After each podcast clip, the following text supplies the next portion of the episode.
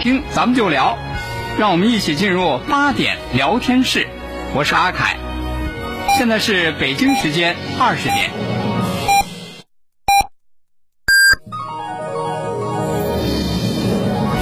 您现在收听的是济南新闻广播，FM 一零六点六，济南的声音。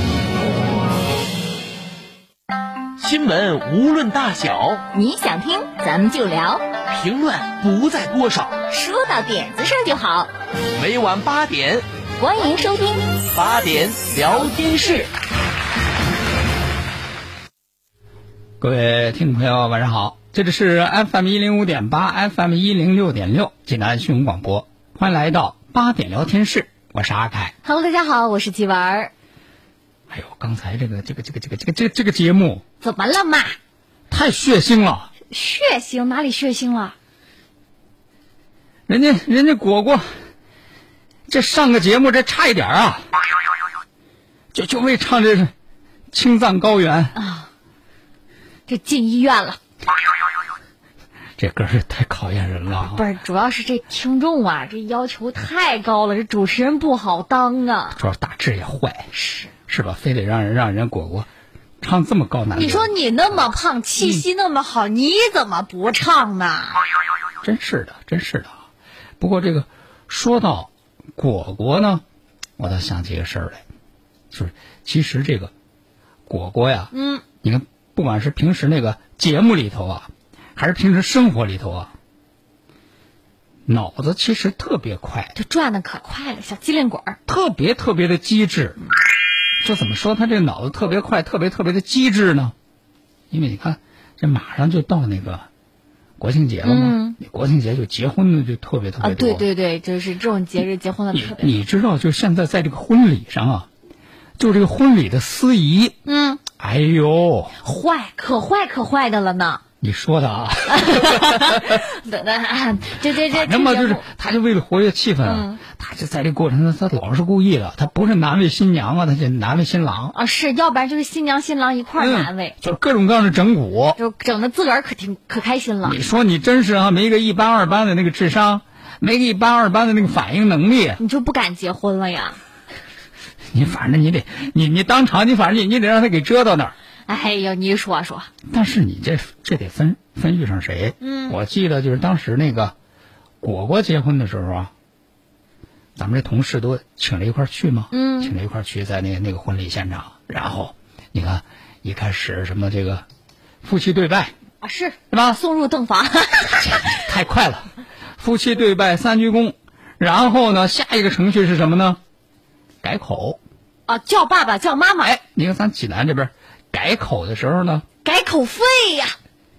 给红包，你别说那么直接，哎哦哦，没没结过婚啊，是吧？嗯 没没大有经验不是你说的太直白，就是一一改口，嗯，给红包吗？那可不哎，得这一个可不够。反正有讲究，嗯千里挑一，万里挑一，咱不知道现在都多少里挑一了啊，反正给红包。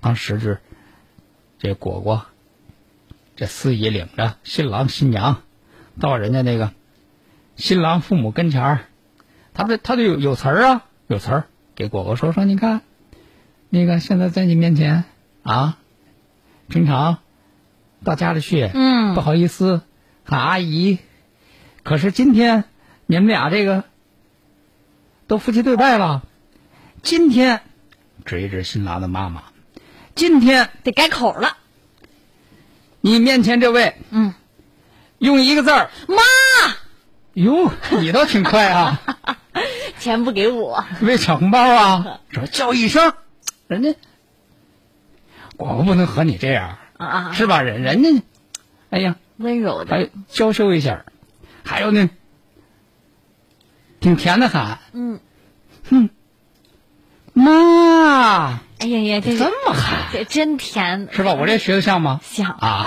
这都心都酥了，哎呦，这这一喊，哎呀，开心的给给给给给，婆婆多高兴啊！是啊拿着红包就想外给啊。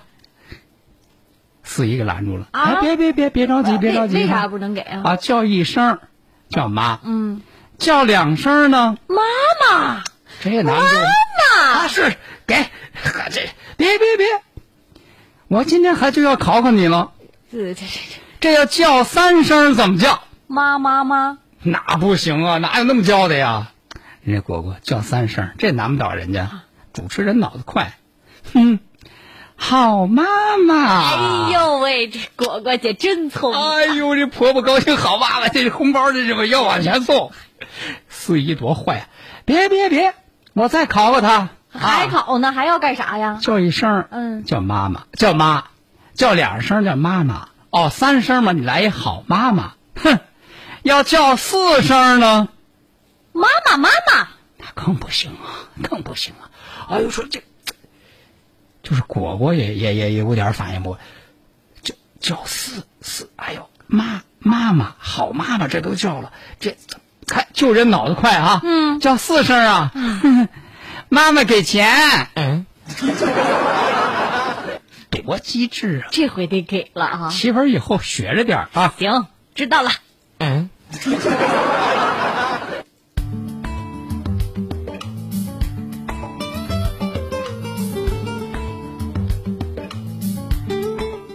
行，估计果果姐是被急逼急眼了啊！这个再不这样的话，这估计这红包啥时候也到不了手上了。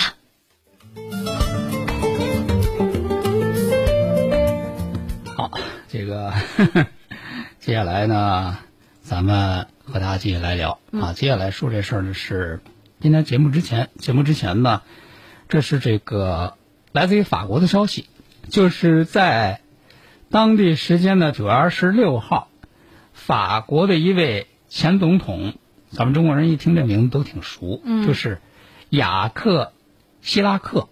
这个希拉克总统去世了，多少岁呢？享年八十六岁。其实也算是比较长寿的了。提起这个法国前总统希拉克，应该说是这样，就是在这个西方的国家元首当中，他是最了解中国的嗯，这么一个国家元首。为什么这么哎说呢？说为什么这么说呢？就是因为其实这个希拉克从少年时代就对中国的这个文化呀、历史啊，就特别特别的感兴趣。就是研究的哎非常透对彻。他在这个法国总统任上十年，因为他那个当选了那个两届总统嘛，嗯他应该是就是这个戴高乐建立这个法兰西第五共和国呀，他应该是这个第五任，第五任。那么他从小对这个中国文化和历史特别特别的感兴趣。那么他对中国历史文化的了解和研究能到什么样的程度呢？是我们也想知道哈。就绝对不是一个一般的爱好者。嗯，说实话，作为一个外国人，作为一个西方的一个元首，他对中国文化的了解简直就到了那个专家级别，哦，那可能都比我们研究的都深刻。肯定比咱们都深刻。你你你听一听啊，嗯说什么即兴背诵唐诗，哎呦，这都不算什么。这唐诗宋词三百首，估计我现在都不会背几首。西方人呢，哦即兴背诵唐诗，能默写出中国朝代的纪年表。我我我我，对中国历史的了解熟悉到什么程度？就是有一些专家不了解，他都了解。说曾经说是和这个中国的专家们一块儿就是一块儿聊天儿啊，人家当时就曾经说过一个事儿，说是这个隋朝，隋朝这个隋炀帝之后还有没有皇帝？嗯，那当时专家说，隋炀帝，隋炀帝，隋炀帝，隋炀帝死了，隋朝就完了吗？是啊，唐朝不就把那个隋朝灭了。隋朝给灭了吗？那隋炀帝之后，隋朝当然没有皇帝。结果希拉克说不对，说隋朝之后，隋炀帝之后，隋朝还有一个小皇帝。哦还有一个呃，结果说好像是，就我们专家都知，都不知道，你怎么？我普通你一个外国人你乱说，就是哎，结果一查，真是说原来说是，真是这样说这个李渊在灭了隋朝之后，说是为了这个稳固统治啊，嗯曾经很短暂的一个时期，推出过一个隋朝的小皇帝，就留下过他文哎，说。有这么一个小皇帝，虽然说短暂，那也算是隋朝的一个皇帝，就是说人家对这个中国历史文化就了解到这个程度，就比我们还了解。更让人吃惊佩服的是什么呢？他甚至能准确的判断中国青铜器的历史年代。去博物馆啊，啊，看这些文物啊，嗯，这青铜器，是什么时候的？旁边没有那个介绍，没有说明，人家过去仔细观察，嗯看说这青铜器什么年代的，天就哪这么，厉害。这真啊是比我自己作为一个中国人还要了解中国的历史呢。所以说他就是对这个中国文化，对这个中国历史就特别的喜欢，所以在任的时候退休之后，北京、上海、湖北、四川、西安。嗯，啊，就是就特别喜欢去西安，为什么呢？那边有大量的中国的那个历史文物，是。所以说就他的这个足迹几乎就踏遍了半个中国。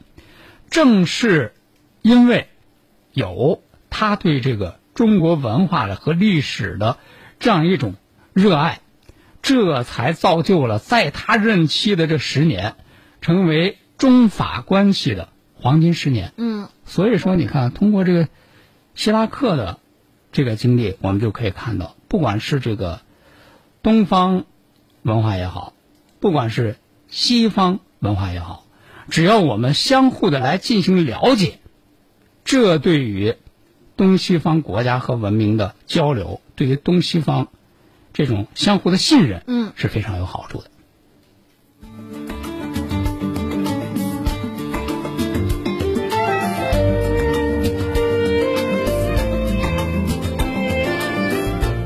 现在离着国庆这个时间越来越近了，近了哎呀咱们都是啊，就是我每天都在盼着与祖国母亲庆生呢。确实，现现现在就是这样一个情绪哈、就是哎，上上下下咱们都这个为国庆做各种各样的准备。嗯，哎，想不到的是哈、咱们中国人在为这个国庆做准备的时候，日本呢，日本竟然发生了一件事儿，和咱这个国庆有关系。什么事儿呢？哎，和这个国庆有关在哪？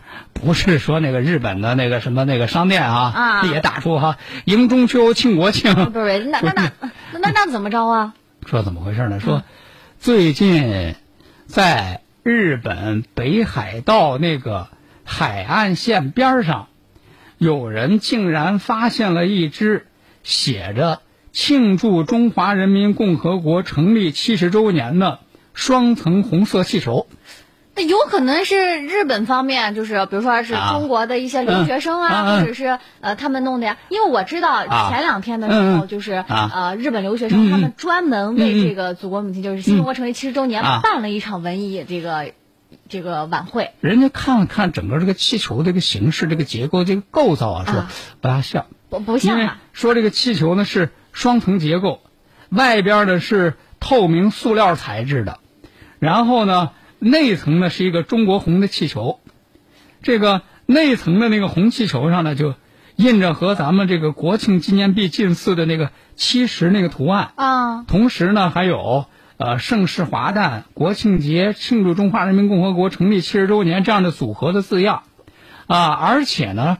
当时是人家那个有旅行社的职员，嗯，从看来是从这个岸边是带这个带团啊、带带队啊，旅行团哎说捡着的，说哎捡着的时候，这个气球那个气儿啊还挺足，又还没撒完，然后说是从被捡到气球这个地方，离咱们中国最短的距离啊，说是也得有一千公里，那肯定不可能是啊从中国过去的呀。但是人家就认为呢，说这一次应该是什么呢？就是咱们这边呢在进行那个国庆活动演练的时候，是不是呢放出的那个气球啊，不知道什么样的原因，就飘到日本了。要要要要，哎，说但是但是到底怎么回事？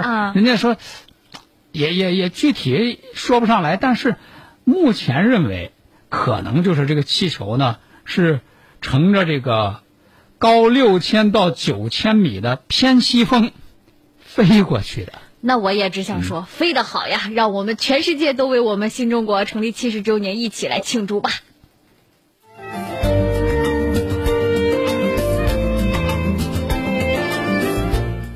前两天那个北京大兴机场嗯，启用了。是这个大兴机场呢，是创造了很多的世界第一。嗯啊，然后就是方方面面，就是大家在谈到这个大兴机场的时候，谈到的都是各种各样的这个高科技的使用和应用。我我记得好啊？像我之前看过一个这个视频，说是大兴机场嗯。就没有这种柱子，哎，就是里边没有一根柱子，嗯。啊，就是各种各样的高技术在里边应用，嗯，但是其实除了各种各样的高技术的应用之外，在这个大兴机场的这个设计当中啊，人性化也是一个特点。怎么一就是怎么说这个人性化呢？怎么这个人性化呢？哈，就是其中它有一个，它有一个这样的设计，什么样的设计呢？你知道，就是咱们经常你你在那个电影当中啊，能够看到这样的镜头，说送别嘛，送别说送那个亲人上飞机，嗯，上飞机要那个去国外了，是吧？对，好，你你你你那个那个你因为咱这个送送送飞机的不能进到里头去啊，肯定啊，因为你进这个安检的时候，你要刷你的那个身份证什么的呀。对，不能进到里头去。然后咱看电影呢，都是说呵，这个把这个人送进去了，嗯，然后呢，这个送人呢是依依不舍呀，依依不舍，说呵，能够什么赶紧跑到什么那个窗户边上，看能看着那个人说进到那个机场里头，是，然后能看那人上了飞机，看那个飞机呵远远飞走，嗯，让人就特别感动啊。是，其实实际上你咱都上飞机场送过人啊，你咱要真正上飞机场去送过人的话，你就送大门口。根本实现不了。是的，他就从那个安检从从那个出关那个通道，他进去之后啊，你什么也看不着，嗯，是吧？你上哪儿去设想这样一种什么浪漫的离别的什么感人的亲情没有？对啊，但是人家北京大兴机场这个设计就有，它这个设计是怎么设计呢？就是它那个航站楼五楼，这个五楼啊是一个综合商业服务区，然后呢，这个五楼的下边这一层就是国际出发的那个区域，所以说呢，你这个送别的人就能通过他亲眼看见你要送的亲友啊，啊过安检、办手续，这都能够亲眼看见。所以说呢，这层呢就被称作这个送别层。那么这样一个设计呢，很多人都说这个设计呢是特别特别的这个人性化，充满了温度，而且有人还在猜测呢，说哟，你看这样一个设计哈、不知道在以后这个大兴机场的运行当中，这儿会发生多少让人感动的爱情故事、亲情故事啊！这就像我们看电影一样啊哈，也是期待这样的温暖的事情发生。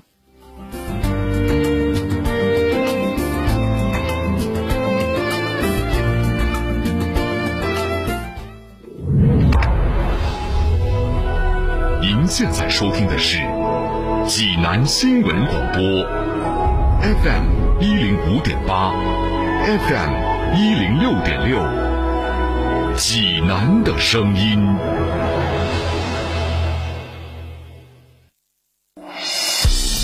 国事、家事、天下事，大事、小事、身边事，没完尽在八点聊天室。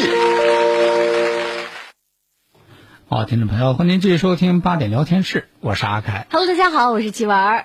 接下来再来说一个别人家的孩子啊、嗯，这个别人家的孩子让人听了之后就会那个特别特别的有感触。你看一般咱们说那个别人家的孩子说都都说你看人别人家孩子人家学习多么多么好啊、咱们接下来说这个别人家孩子让人更羡慕，人家不仅学习好，还有做出来的另外的事情，也让我们这些做父母的呀感动。怎么说呢？哎，说原来呢，就是这个东南大学，东南大学在南京。南京啊，东南大学有一个大四的学生叫李国平，就这个学生有多优秀呢？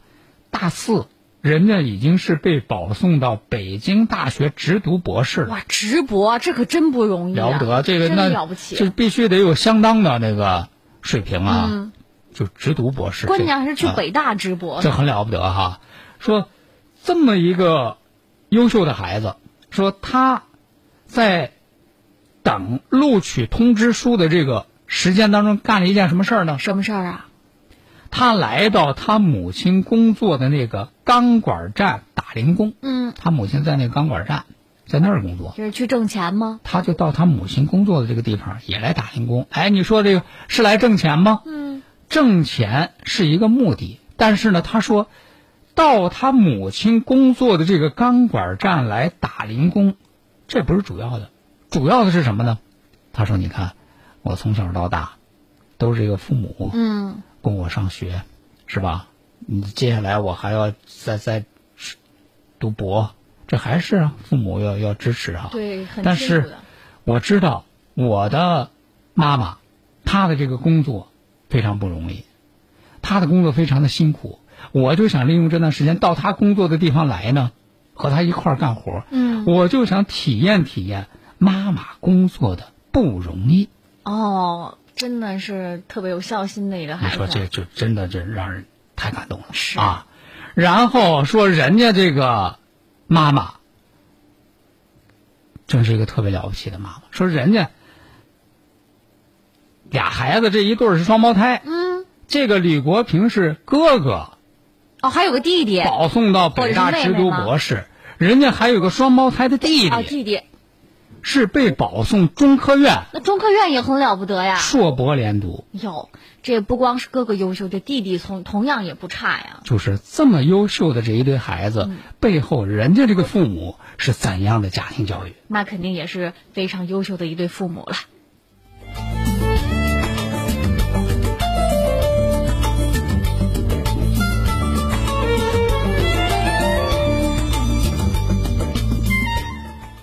接下来咱们再来说，就另外一个孩子啊，嗯这孩子怎么了这这孩子，这孩子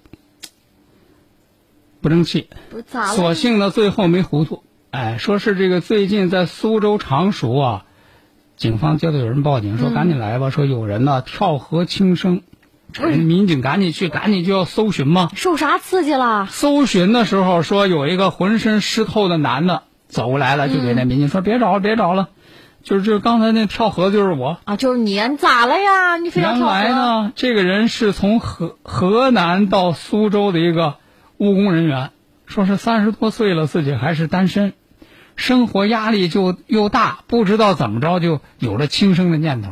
不不不，可是呢，跳河之后，所幸是说这孩子还这脑子呀啊，还清醒，说想想说自己是独生子啊，哦，我倒是那个跳了河了，那我爸妈怎么办呀？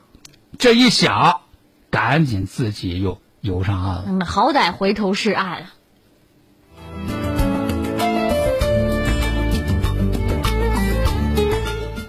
好，今天的八点聊天室呢，咱们就和大家聊到这儿了，那咱们明天不见不散。再会。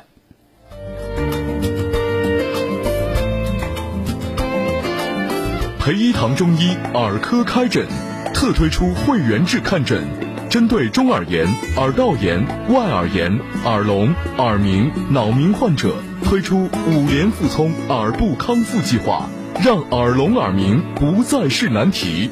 培一堂健康热线：零五三幺八八九八三九零八八八九八三九零八，地址：济南市历下区明湖东路十号。看中医治骨病到杏林，看中医治骨病就到杏林中医院。看中医治骨病还是到杏林中医院。